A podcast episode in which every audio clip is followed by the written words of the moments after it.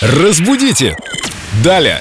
С нами Виктория Полякова, культуролог, знаток русского языка. Вика, привет. Привет, друзья. Я недавно услышала в разговоре двух людей, контекст не буду приводить, словосочетание «букалическая жизнь». Я подумала, боже, как я от нее отстала, видимо, от букалической жизни. Может быть, это какой-то медицинский термин? Или книжный от слова «бук». Что означает это словосочетание «букалическая жизнь»? Да, надо сказать, что термин, кстати, весьма редкий. Его можно встретить э, либо в художественной литературе, либо иногда где-то в сборниках по искусству. Не очень оно растиражировано, а означает букалическая жизнь, э, пастушья жизнь. Букалос от греческого слова пастух. И, соответственно, раньше были песни пастушьи, поэзия, то есть это что-то такое между эпосом и драмой. И сейчас, когда мы говорим «букалическая жизнь», мы подразумеваем такую размеренную деревенскую жизнь, где лужок, пастушок, овечки, козочки. Секундочку, а драма-то там где? Козочки, овечки, Нет, нет. коза сбежала или что? Это вся драма у пастуха? Драма,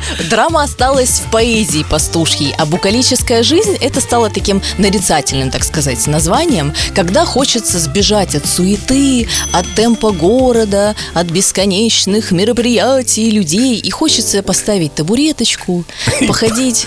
Включить режим пастораль. Да, именно так. Да, в принципе, пастораль можно как синоним использовать. Спасибо. Ты посмеялась над пастухами, а от меня один раз сбежала козочка. Так, такая драма была. Ну, вернемся к нашей букалической пасторали. Как интересно ты рассказываешь, Вика. Спасибо тебе огромное. Спасибо большое. Разбудите! Далее!